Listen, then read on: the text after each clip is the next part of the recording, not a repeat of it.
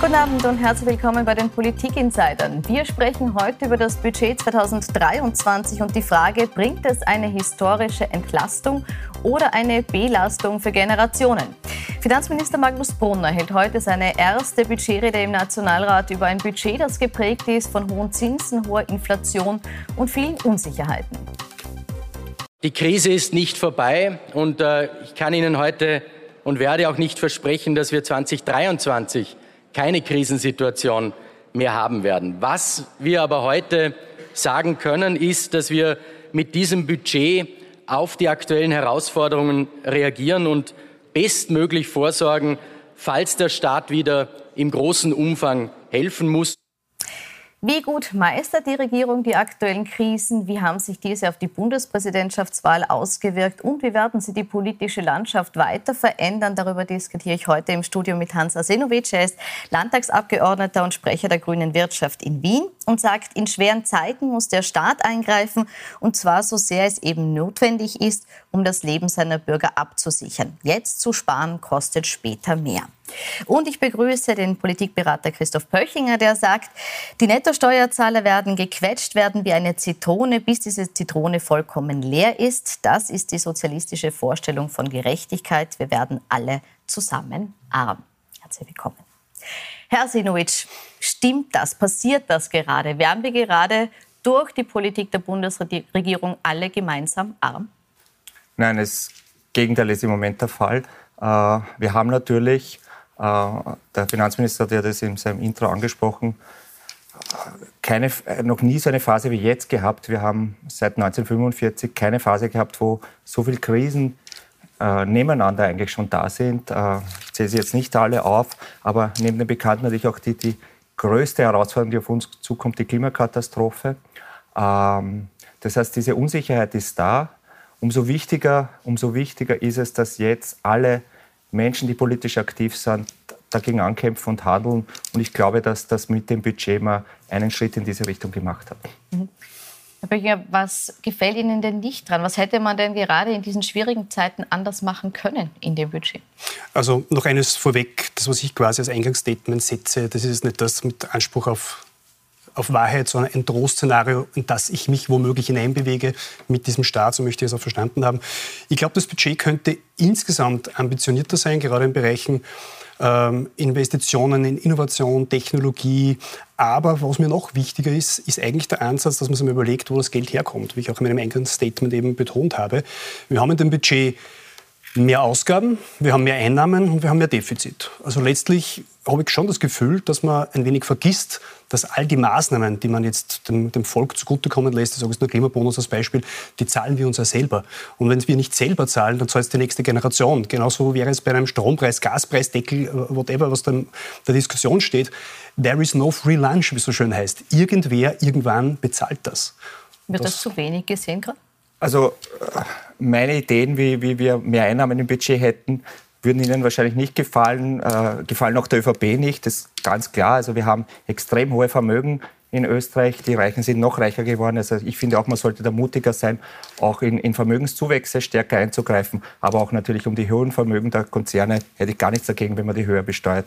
Und ich wäre für eine Vermögenssteuer, aber wenn Sie da meiner Meinung sind, dass wir wenn das für Sie okay wäre, dann, dann bin ich insoweit Ihrer Meinung, dass ich glaube, dass man, bevor man das Budget jetzt diskutiert, ob es Sinn macht oder nicht, in den Rahmenbedingungen, die wir vorfinden, dass man wirklich eine ernsthafte Steuerdebatte führt. Das ist völlig richtig. Absolut. ich glaube definitiv, dass es zum Beispiel fehlt, dass man den noch arbeitenden Menschen, die, die noch in der Lage sind, überhaupt Steuern zu zahlen, auch eine Form der Inflationsabgeltung zukommen lässt. Und das kann halt nur über eine Steuersenkung sein. Ich verstehe den ÖGB Aber das passiert ja bis zum gewissen Grad über die Abgeltung der kalten, äh, kalten naja, Inflation. Das kommt mir vor wie der Michael Moore in seinem Film Bowling for Columbine, wo er dann sagt, thank you for not shooting me. Also das, äh, wenn ich mich beim Dieb bedanken muss, dass er mir jetzt nicht mehr äh, bestiehlt, dann ist das ein bisschen zu kurz gegriffen. Ich glaube, das kann nur ein allererster Schritt sein. Zudem ist die kalte Progression ja noch gar nicht auf alle äh, Gehaltsgruppen ausgerollt. Und ich glaube einfach, wir brauchen grundsätzlich eine Senkung der Steuern auf Einkommen und Lohn. Das ist einfach das, das Wichtigste, was für mich ansteht. Über die Vermögensteuern kann man definitiv diskutieren. Also, also ich muss Ihnen in einem Punkt widersprechen. Es sind natürlich auch die Tarifstufen, die, die, die angehoben werden. Äh, und nicht nur die kalte Progression, sondern auch die Tarifstufen. Aber ja, ich, ich, ich sehe das in dem Punkt gleich wie Sie. Äh, alle Anstrengungen, die, die dazu führen, dass wir mehr Netto vom Brutto haben, Definitiv. Unterstütze ich. Definitiv. Man wird bei der Vermögensteuer Meinung, Entschuldigung, man wird bei der Vermögensteuer relativ bald einmal draufkommen, dass wir da nicht viel lukrieren werden können.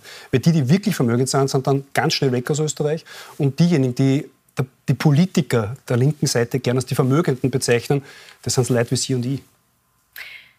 Jetzt sagen Sie aber, man muss die Steuern senken für die arbeitende breite Masse oder den arbeitenden Mittelstand. Wo holen wir denn das Geld rein, wenn wir es da auch noch mal senken? Ich glaube, das ist der Grundfehler der österreichischen Politik, dass wir uns das erste Wort ist immer Gegenfinanzierung. Wie finanzieren wir das? Ich sage gar nicht.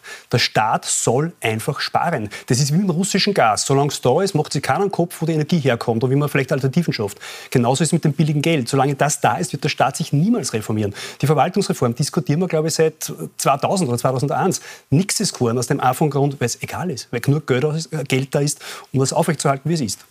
Also ähm, ich kann Ihnen sagen, dass wir erst seit zwei Jahren in einer Regierung sind. Davor waren ganz andere Parteien in einer Regierung, die das Thema nie angegangen sind. Also auch, auch, auch Sie wissen das. Äh, was wir jetzt machen, ist, dass wir diese heißen Eisen, die bisher äh, ist so wie ein bisschen wie in, wie in, wie in einer Wohnung, in einem Haus. Da gibt es so viele Dinge, die, die man weiß, die kein irgendwann einmal kriegt und da ist das hin und das hin und keiner macht es. Und bisher hat man immer diskutiert, hat gesagt, kalte Progression, irgendwann gehört das gemacht und das gehört irgendwann gemacht, dann hat man es weggeschoben, dann hat man es vielleicht in einer Koalitionsabkommen gemacht. Jetzt gehen wir es an. Jetzt hat sich halt sehr viel aufgestaut, für das können wir nichts. Das, das, aber ich bin froh, dass wir das jetzt angehen und diese Sachen äh, äh, jetzt reparieren, wenn man so will. Auf der anderen Seite haben wir diese Krisen, deswegen ganz wichtig, dass wir jetzt auch in die, in die Förderung reingehen von, von privaten Kaufkraftstärken, aber auch bei den Unternehmungen reingehen in den Förderungen. Und auch ein ganz wichtiger Punkt, der bisher nicht angegangen ist und finde ich auch ähm, Interessant, dass die Grünen in der Regierung das geschafft haben, zum Beispiel zum Thema Sicherheit, dass wir jetzt auch äh, zum Beispiel das Landesverteidigungsbudget aufstocken, aber natürlich auch die Entwicklungshilfe. Äh, interessant, dass das Regierungen davor nicht geschafft haben. Und natürlich in Summe, wenn man das alles machen möchte, äh, gibt es Mehrausgaben. Ich ich, ich finde das okay, dass man diese Mehrausgaben jetzt hat in einer Krise. Äh, und Deswegen bin ich einverstanden mit Man sollte, also grundsätzlich eines möchte ich noch zum Eingangssatz bemerken. Eine Partei war immer dabei, und das war die ÖVP, ganz egal mit welchen Koalitionspartner, und die hat es bis jetzt als selbsternannte Wirtschaftspartei nie geschafft, da mal wirklich ein Zeichen zu setzen. Da sind wir uns wahrscheinlich einig. Aber das nur am Rande. Ich glaube, man kann das Risiko natürlich oder muss das Risiko manchmal geben, dass man investiert, schon klar. Aber dann muss man sich natürlich schon rechtzeitig überlegen, worin, in was investiere ich. Und da fällt mir in dem Budget halt zum Beispiel schon ein bisschen ähm, die, das Engagement. Ich zum Beispiel fällt mir auf, dass sagen wir, der Hintergrund ist, ich bin Oberösterreich, eine große Fahrzeugindustrie, die in einem Transformationsprozess äh, sich befindet. Wir wissen, der Verbrennungsmotor wird irgendwann 2030 auslaufen und nicht mehr gebaut werden. Wir haben 25.000 Arbeitsplätze, die irgendwo arbeiten müssen. Jetzt gibt es eine tolle Sache, Weltraum, Luftfahrt, äh, Dinge, vor allem Weltraum. Österreich stellt ja auch gerade mit Dr. Aschbacher den ESA-Chef in dieser Sache. Und da gibt es Wahlprogramme. Österreichische Firmen haben Auftragsbücher in, in, von einer Milliarde Euro und braucht einen Anteil vom ESA-Budget in einer gewissen Prozenthöhe, die im Budget drinnen sein müssen. Gebraucht hätte man 70 äh, Millionen. Bekommen hat man 17 Millionen. Das heißt, man kann gewisse Aufträge gar nicht annehmen, wo aus einem Steuereuro fünf Steuereuro werden, weil das Budget nicht da ist, weil es, weil es politisch nicht verkaufbar ist. Aber da habe ich eine gute Nachricht für Sie. Also erstmalig bekommt auch die Industrie 5 Milliarden Euro in all diesen Investitionen, die, die, die sie zukunftsfit machen, das heißt in, in, in Klimaneutralität, in Produktionsprozesse, die umgestellt werden müssen, sogar, in, in, in, sogar Förderung während der Phase, wo vielleicht äh, der Mitbewerber im Ausland, der nicht so sauber produziert, äh, billiger produzieren kann. Auch das wird abgefedert. 5 Milliarden Euro ist ein guter Brocken und ich bin froh, dass das unter grüner Mitregierungsbeteiligung geschafft worden ist. Lass ich gelten, äh, ist ein schöner Zusatz, dass man das gerade auch in die Richtung Klima halt macht, verstehe ich, ist eine gute Idee. Trotzdem glaube ich, wäre es besser, wenn man die Leute genau dort fördert, wo sie das Geschäft machen können. Wenn ich weiß, die können die Aufträge von der ESA nur dann abholen, wenn ein Mindestmaß an Budgetmittel drinnen ist, dann gebe ich doch dieses Mindestmaß her. Und das Mindestmaß sind 70 Millionen nicht 17. Und das verstehe ich nicht. Aber da haben wir gerade gehört, da werden neue Töpfe freigemacht genau. für diese Förderungen. Die Frage ist jetzt für mich, insgesamt sind Sie aber schon auch der Ansicht, dass der Staat jetzt erstmal Geld ausgeben muss und investieren muss. Das heißt, da sind Sie sehr wohl für ein Größeres fördern, um hier sozusagen einen Anschub zu geben äh, für diesen Transformationsprozess, der notwendig ist? Das verstehe ich natürlich. Ich verstehe erstens mal den Transformationsprozess, gerade im Bereich der Industrie, der stattfinden muss. Ich verstehe vor allen Dingen auch, dass ein Arbeitsloser, ein Notstandshilfebezieher auch eine Inflationsanpassung braucht. Der kann sich nicht irgendwie anders richten mit einem Job dazu und sonst was, sondern der hat halt einfach nichts. Also das ist mir schon wichtig. Aber ich appelliere dennoch daran zu denken, dass irgendwer das alles netto bezahlen muss. Und wo konkret würden Sie einsparen? Wo ist Ihrer Meinung nach jetzt zu viel ausgegeben worden? Ich glaube, dass die Verwaltungsstruktur in Österreich ein potemkisches Dorf geworden ist. Ich glaube, dass man teilweise gar nicht mehr weiß, wo Geld verschwindet. Ich, ich sage jetzt nur, äh, 50 Millionen Euro für einen Sonder-PR-Top für den Herrn Bundeskanzler Kurz, fällt mir das Hausnummer ein. Mir fällt ein 18 Millionen Euro Klimabonus-Auszahlungen an Verstorbene. Äh, ich könnte jetzt endlos aufzählen, Kleinigkeiten. Ich glaube, wenn wir fertig sind mit den Kleinigkeiten, haben wir da halb zusammen. wahrscheinlich auch. Herr Arsenovic, dann die Frage an Sie. Können Sie uns sagen, wo eben solche unnötigen Ausgaben, die Herr Böchinger ja sieht, wo die jetzt vielleicht zurück zurückgenommen worden sind unter den Grünen? Also das Thema Verwaltungsreform ist ja, ist ja ich weiß nicht, wie lange ich das Wort schon kenne. Das Geld muss raus, dann ja. gehen. Und, und ich, ich, bin bei Ihnen, dass man natürlich in, in, großen Organisationen, dass man natürlich in der Verwaltung noch einsparen kann und, und, und. Ich, ich gehe, Aber konkret können Sie jetzt nicht benennen, wo man sagt, hier und da hat man na, jetzt in, gedreht oder wird man drehen? Sicher, überall, da bin ich bei Ihnen. In, in, in jeder Organisation, in jedem Ministerium, wenn man das noch einmal evaluiert, ist sicher Geld drin. Ich bezweifle aber, dass wir da diese Summen, die wir brauchen, dass, dass die dazu holen. Und man darf eins nicht vergessen, wenn man so flapsig daherredet, man kann halt das einsparen, diesen Auftrag weggeben. Diesen Auftrag bekommt aber zum Beispiel äh, Werbeagenturen in Österreich. Ja? Und, und, und also es, es, ich muss ja dann auch die Umweltrentabilität sehen. Nicht alles, was jetzt am Papier vielleicht so leicht zu streichen ist, äh, äh, ist vielleicht immer gescheit. Ich, ich, weiß jetzt den konkreten Fall nicht. Aber ja, ich bin bei Ihnen.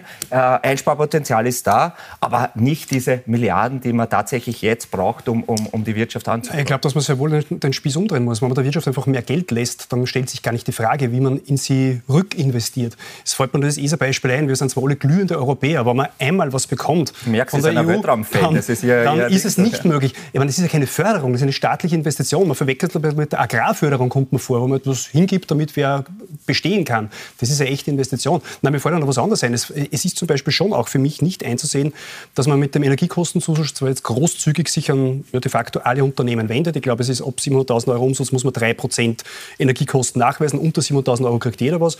Nur die Gruppe der Freiberufler ist völlig ausgenommen. Gibt es genügend Ärzte, die sehr energieintensiv arbeiten. Jeder praktische Arzt hat halt bildgebende Verfahren, die in seiner äh, Ordination stehen, die Menge Strom brauchen. Rechtsanwälte, Tierärzte, Zahnärzte. Also ich verstehe nicht, warum man diese Gruppe, die zu 100 Prozent aus Nettosteuerzahlern besteht, gar nicht bedenkt. Also äh, ich, ich gebe Ihnen einen Punkt recht. Das Thema Energieteuerung wird uns wirklich begleiten. Und ich fürchte, dass das ja äh, dass wir oft noch in, in, in, ähnlichen Runden im Jahr 2023 über das Thema diskutieren werden müssen. Das glaube ich wirklich.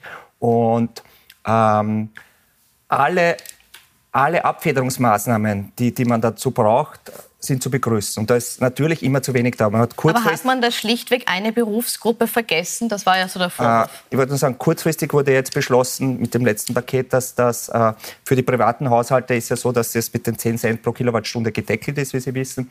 Für die Unternehmungen hat man jetzt rückwirkend äh, diese äh, Drittel der Mehrkosten, die gefördert waren, bis September. Jetzt müssen wir natürlich angehen, was ist bis Ende des Jahres, was ist nächsten Jahres. Diese Gespräche laufen gerade. Und natürlich fließen da jetzt auch ein, wo man Branchen, die es besonders betrifft, das mit den drei Prozent, äh, stimmt, der Handel äh, profitiert von dem nicht. Und ich, ich, glauben Sie mir, ich setze mich da tag, tagtäglich ein, ja, dass auch für nächstes Jahr alle, die das brauchen, die mehr brauchen vielleicht, Branchen, die sehr energieintensiv sind. Aber natürlich, äh, es ist ja nicht nur die Energie. Man darf nicht vergessen, ein Unternehmen hat jetzt äh, äh, so und so mehr kosten, weil alles teurer wird. Und ich, ich, ich habe auch Filialen, wir bauen gerade eine neue Filiale, das ist 30 Prozent teurer geworden.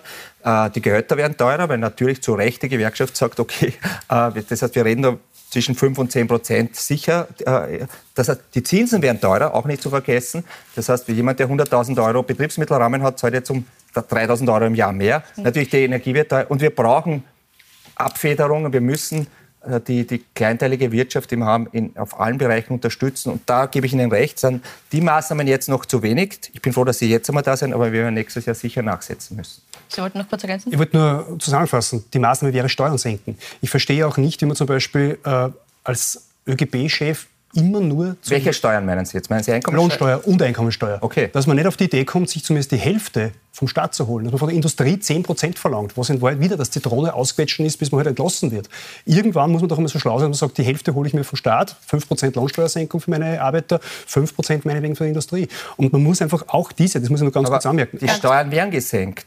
Also es ja. ist kalte Progression und, was man aber immer vergisst, die Tarifstufen, die niedrigen, werden angehoben. das ist eine Steuersenkung. Aber nicht so, dass man 5% wenig, ja, bin ich bei Ihnen. Äh, Vorteil bleibt, logischerweise. Ich bin aber bei Ihnen. Auch die, wenig. Auch da wieder die okay, Ich hätte auch gern überall mehr, aber dann sind wir genau bei dem Thema, was Sie dann sagen, dann ist das Budget, äh, das Defizit noch höher, das Sie ja quasi dann angreifen. Ja, und dann muss man einfach gewisse Tätigkeiten des Staates einfach runterfahren, weil wir es uns nicht mehr leisten können. Da muss man einfach wirklich Welche Beispiel? Was würden Sie vorschlagen? Schulen, Straßen? Nein, ich glaube, dass das ein bisschen eine platte Polizei ist. Das, oder äh, nein, das, das glaube ich nicht. Tätigkeiten des Staates ja, runterfahren ich glaube, der Staat, der Staat hat grundsätzlich zwei Kernaufgaben. Das ist die Sicherheit und das ist die, Recht, die Gerichtsbarkeit. Und, und die Schulen und die Straßen und die Infrastruktur die Bildung und die Universität und Kunst Modelle. und Kultur und Sport. Also mir fallen da viele ein. Bildung würden Sie schon privatisieren Nein, privatisieren ist keine, privatisieren muss, es muss nicht immer alles privatisiert werden. Aber man kann zum Beispiel überlegen, wie man gewisse Dinge halt besser und effizienter macht. Im Schulbereich, glaube ich, kann man vieles effizienter machen, bin mir ganz sicher.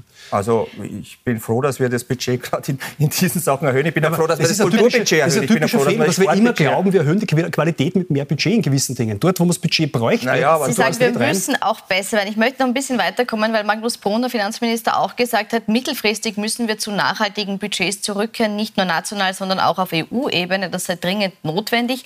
Das Steuergeld muss wieder mehr geschätzt werden. Hier haben sich die Dimensionen in den vergangenen Jahren verschoben. Wird hier schon ein bisschen angekündigt, dass das, was wir die letzten Jahre erlebt haben, nämlich dass der Staat wirklich versucht, alle Krisen finanziell auch abzufangen, dass das so nicht weitergehen kann?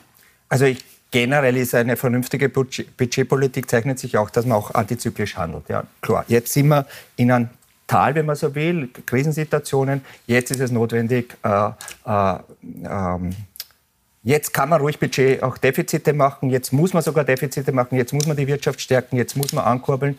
Aber wenn eine Phase kommt, äh, äh wo sich das wieder dreht, in dieser Phase natürlich, äh, äh, die muss man dazu nutzen, dass man Budget wieder konsolidiert. Wir sparen leider auch nicht in guten Zeiten. Bitte? Die Wahrheit ist, wir sparen auch nicht in guten Zeiten. Österreich gibt immer zu viel Geld aus. Es gibt keine guten Zeiten für uns. Aber die Regierungen von Rot-Schwarz, ja, die Nein, haben das Fahrzeit in der Vergangenheit und wir Es ist überhaupt kein, politischer Vorwurf, es ist eine reine Feststellung des Staatsbürgers. Also. Abgesehen davon, wann glauben Sie denn, dass dieses mittelfristig erreicht ist? Kann man wirklich jetzt beginnen, das Budget zu konsolidieren? Auf europäischer Ebene jetzt oder auf österreichischer Ebene? Auf österreichischer und europäischer. Sie können auf beides. Ja, ganz, ganz grundsätzlich. Ich glaube, das war jedem klar, wie diese Corona-Whatever-it-takes-Szene begonnen hat, dass das nicht ewig so gehen wird können. Ich glaube überhaupt, wenn ich mir anschaue, wie sich manche politischen Parteien und deren Protagonisten in dieser Zeit bedient haben, war dieses Whatever-it-takes die Losübersetzung für das Buffet ist eröffnet. Also es, ich stelle mir schon die Frage, wo ist das Geld hingeflossen, zu welchem Zweck? 1,2 Milliarden Euro alleine Testkosten in Wien für alles gurgelt. Ich meine, schön, dass wir alle gut getestet wurden, aber da stellt man schon die Frage, ob die Relation passt. Dasselbe gilt für Masken, die dann irgendwo in China oder dann doch in Österreich oder sonst wo produziert worden sind. Also da ist Geschäft gemacht worden mit dieser Krise, das uns jetzt abgeht. Und auch jetzt wieder sind, glaube ich, 5 Milliarden Euro in dem Gesundheitsbudget budgetiert für Corona. Wofür? Aber Sie haben ja gerade was Richtiges. Sie haben zum Beispiel die Masken angesprochen. Ich, ich weiß nicht, ob Sie noch erinnern, wie die, dieses Frachtschiff, die Ever Given, den Suezkanal blockiert. Mhm eine Woche eine Wasserstraßen blockiert und die Weltwirtschaft ist fast äh, kollabiert, weil irgendein Drum irgendwo in einem Frachter, irgendwo äh, im Stau steht ja von wenn irgendein Frachtschiff und, und alle Lieferketten und alle. Und dass man dann sagt, so kann das nicht weitergehen, wir müssen in eine nach, nachhaltige, in eine kleinteilige, in eine lokale Wirtschaft investieren. Und das betrifft auch die Masken, wo man dann drauf kommen ist, warum hat man keine Maskenproduktion in Österreich oder zumindest im EU-Raum. Und diese Investitionen, die man jetzt tätigt, sind ja gute Investitionen. Deswegen Aber Herr Sinowitsch, der Vorwurf war jetzt ein anderer. Der war nämlich der, dass sehr viel Geld jetzt äh, verwendet wurde für Dinge, die nicht durchschaubar waren, nicht äh, aufgeklärt wurden restlos. Haben die Grünen hier zu wenig gut auf das Staatsgeld auch aufgepasst? Also insgesamt wurde ein zweistelliger Milliardenbetrag, Sie kennen mit, mit und es war wirklich wichtig, dass man zum Beispiel auch die Kurzarbeit und so weiter gemacht hat in dieser Phase Corona. Ich habe das erlebt, die, äh, als, selber als Unternehmer, was das bedeutet, ein Lockdown und, und, und, und dass man Mitarbeiter nicht entlassen. Dass man jetzt im Nachhinein evaluiert, das tut man ja hoffentlich und draufkommt, dass man sagt, okay, das war zu dem, mit dem Wissen von heute, dass man vielleicht andere Dinge gemacht hat. No, na, bei dieser mehr, Summe mehr bin ich bei Ihnen. Hören, ne? äh, äh, aber ich weiß jetzt äh, nicht, ich finde es trotzdem gut, dass man es getan hat. Nur, dass Sie mir nee, richtig man kann nicht ja. Ich möchte jetzt noch ein bisschen auf das zu sprechen kommen, wie das, was im Moment in der Regierung passiert, wie mit dem Geld umgegangen wird, wie die Krisen gemanagt werden, in der Bevölkerung ankommt. Es schaut im Moment nicht so aus, als würden wir demnächst in Nationalratswahlen gehen. Äh, Im Moment läuft das relativ stabil. Und ähm, wir haben aber so ein bisschen ein Stimmungsbild bekommen jetzt bei der Bundespräsidentschaftswahl. Und da möchten wir Ihnen kurz ein paar Eindrücke zeigen. Ihr habt gewonnen, wir haben gewonnen. Vielen, vielen Dank dafür. Vielen, vielen Dank. Das war alles nicht selbstverständlich, aber wir haben es geschafft. Wir sind hier eine unter Anführungszeichen Schicksalsgemeinschaft für die Republik Österreich, die gedacht haben, wir müssen Alexander van der Bellen in eine Stichwahl bringen, damit er nicht der nächste Bundespräsident ist. Der Wähler hat aber entschieden und das ist so einfach in der Demokratie. Ich habe das gemacht, was ich kann, mich herausstellen und mit Ideen äh, zu punkten und versuchen, eine Diskussion anzuregen. Das war authentisch, das war ehrlich und das war aufrichtig. Und das spiegelt sich jetzt in dieser Zahl wieder, glaube ich. Für mich war der 9. Oktober der relevante Stichtag. Und jetzt muss ich in mich gehen und äh, überlegen, wie es weitergehen soll. Also die Plätze 1 bis 4, Alexander van der Bellen, Walter Rosenkranz, Dominik Vlasny und Tassilo Valentin. Herr Böchinger, bleibt nach dieser Wahl mehr als dieses Ergebnis? Wir zeigen es auch noch mal kurz her, wie es ausgegangen ist. Oder bleibt beispielsweise ein Tassilo Valentin, der auf Platz 4 ist mit 8,1 Prozent, der österreichischen Politik erhalten? Was ist Ihre Einschätzung? Ich glaube, man darf das Ergebnis der Präsidentschaftswahl in keine Richtung überinterpretieren. Ich glaube, sowohl das äh, Ergebnis des amtierenden Präsidenten ist weder schlecht zu reden, noch ist es wahnsinnig gut zu reden sozusagen. Ich glaube, der freiheitliche Kandidat hat, ähm, hat zeigt, wo die Kernwählerschicht der Freiheitlichen derzeit steht, bei ca. 18 Prozent. Dominik Lassny war sicher die Überraschung, muss ich wirklich sagen, war auch eine Bereicherung im Wahlkampf, hat mir sehr gut gefallen, einfach weil er es, glaube ich, auch schafft, dass er Leute, gar nicht nur junge Leute, sondern allgemein Leute, die sich nicht mehr wahnsinnig stark für Politik interessieren, wieder ein bisschen heranholt. Und der Rest der Kandidaten Valentin haben Sie angesprochen, ist, glaube ich, ein, ein One-Hit-Wonder. Glaube ich nicht, dass sie das äh, in einer Partei etablieren wird. Mhm. Also ich, ich, muss sagen, jede Wahl ist für sich äh, zu betrachten. Diesmal war es eine Personenwahl. Ähm, äh, klar äh, äh, gibt es Personen, die so eine Wahl nutzen, um, um, um bekannter zu bekommen und, und wo man jetzt schon sehen kann, äh, ihre Charaktereigenschaft und ob sie, ob sie, wie sie, sie es in Zukunft anlegen wollen. Ähm, jetzt Rückschlüsse auf zukünftige Wahlen zu führen, diese Präsidentschaftswahl, könnte ich auch nicht, ehrlich Aber bleiben wir bei der äh, Person äh, Dominik Vlasny, der hat ja wirklich sehr gut gepunktet, vor allem bei den Jungen, da hat er 20 Prozent erreicht. Ist das äh, ein, ein Zeichen dafür, dass er auch bei einer Nationalratswahl einen hohen Zuspruch haben könnte? Rechnen Sie damit, dass es ein neues Bündnis links der Mitte geben wird, das bei der nächsten Wahl antritt? Ähm, mir ist eine Wahl eingefallen, eine Bundespräsidentenwahl, ich glaube, das war 98. Da ist der Baumeister Lugner angetreten bei der Bundespräsidentenwahl und hatte 10 Prozent. Ein Jahr später waren Nationalratswahlen und er hat sich gedacht, er, nimmt den Rückenwind der Bundes und hatte dann 1 Prozent bei dieser National. Ich will nur sagen, es ist eine andere Wahl. Ich sage es noch einmal. Ja. Aber möchten Sie jetzt äh, wirklich mit, Dominik Vlasny mit Richard Lugner vergleichen? Nein, nein, nein, nein, nein. ich will nur sagen, es ist eine andere Wahl. Da treten andere, äh, äh es treten bei der Nationalration Parteien an, mit anderen Themen. Ich weiß nicht, wer aller bis dorthin antreten wird. Ich kann nur sagen, der Marco Bogo ist ein Talent er hat das erfrischend gemacht, habe ich auch so empfunden. Und, und äh, was dann passiert bei der nächsten Wahl, ob er antritt, wer sonst noch antritt, mit welchen Themen antritt, kann ich heute nicht beurteilen. Ich weiß es mhm. einfach nicht. Sehen Sie Platz für eine Bewegung links der Mitte? Ja, definitiv. Ich muss ja ganz grundsätzlich sagen, als Demokrat stört mich nirgendwo eine neue Bewegung. Also das ist für mich äh, überhaupt ja. kein Problem. Uns, ich weiß nicht, manche immer von italienischen Verhältnissen warnen. Mein Gott, ja, man äh, gibt es halt mehr und der Stimmzettel wird größer. Ich, ich glaube, ja. das ist gut für eine Demokratie. Und ja, ich glaube, da ist schon Platz. Ich glaube, dass das durchaus möglich ist äh, für eine Partei. Ich weiß es nicht, ob es die vom Herrn Blasten ist und ich weiß nicht, ob es die Bierpartei ist. Aber eine Partei, die sich da etablieren könnte, für die sehe ich schon Platz. Ja, die, aber eher, glaube ich, und die SPÖ treffen würde. Welche welcher, ich wollte gerade sagen, aufgrund welcher Versäumnisse, wer hat sozusagen Wähler abzugeben, weil er sie nicht mehr bedient von den großen etablierten Parteien? Naja, ich glaube, dass die SPÖ nach wie vor äh, einen Weg nach unten geht, auch wenn es momentan ein Zwischenhoch ist. Die Wahrheit ist, die Sozialdemokratie ist ihren Weg zu Ende gegangen. Das war ein politisches Projekt, um den Arbeiter zu befreien. Das ist vollendet. Die Kinder und Enkelkinder dieser Arbeiter sind wir halt alle. Ne? Äh, muss man sagen, danke Sozialdemokratie. Fakt ist aber, schon langsam wird die Suche nach dem Entrechteten, noch nicht fertig Emanzipierten halt grotesk. Und da landet man dann irgendwie beim CIS, Gender, äh, weiß nicht was. Und irgendwann ist das für einen klassischen Sozialdemokraten nicht mehr tragbar. Ich glaube, das, das ist einerseits der Grund, warum er zur FPÖ wechselt, andererseits der Grund, warum viele auch zum Kurz äh, gewechselt sind. Und ich glaube, dass der Vlasny mit seiner äh, doch oberflächlichen Art und Weise Politik zu machen da guten Zuspruch hätte.